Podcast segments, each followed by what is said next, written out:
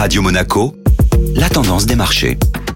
Radio Monaco, la tendance des marchés avec Société Générale Private Banking. Bonjour Clémentine Rousseau. Bonjour Benjamin. Les marchés financiers marquent une pause. Oui, les marchés financiers ont poursuivi leur mouvement de consolidation horizontale, faute de nouveaux catalyseurs. Le CAC 40 s'inscrit en légère hausse sur la semaine à plus 0,30% et l'Eurostock 50 progresse de 0,82%. La Française des Jeux résiste sur fond de crise sanitaire. Le groupe, entré en bourse fin 2019, a montré sa résilience en 2020 avec des résultats solides, légèrement au-dessus des attentes. Au premier semestre 2020, l'activité de loterie et les paris sportifs ont fortement ralenti, suite notamment à la fermeture des bars et à l'annulation des compétitions sportives. Cette baisse d'activité a toutefois été contrebalancée par le succès des jeux en ligne au second semestre. Ces nouveaux paris, couplés à un plan d'économie de 80 millions d'euros, auront permis au groupe de publier un bénéfice net de 214 millions d'euros, légèrement au-dessus des anticipations. Après une performance de près de 100% depuis les plus bas du mois de mars 2020, le titre clôture vendredi en hausse de 3%. Clémentine Rousseau, merci. Société Générale Private Banking Monaco vous a présenté la tendance des marchés.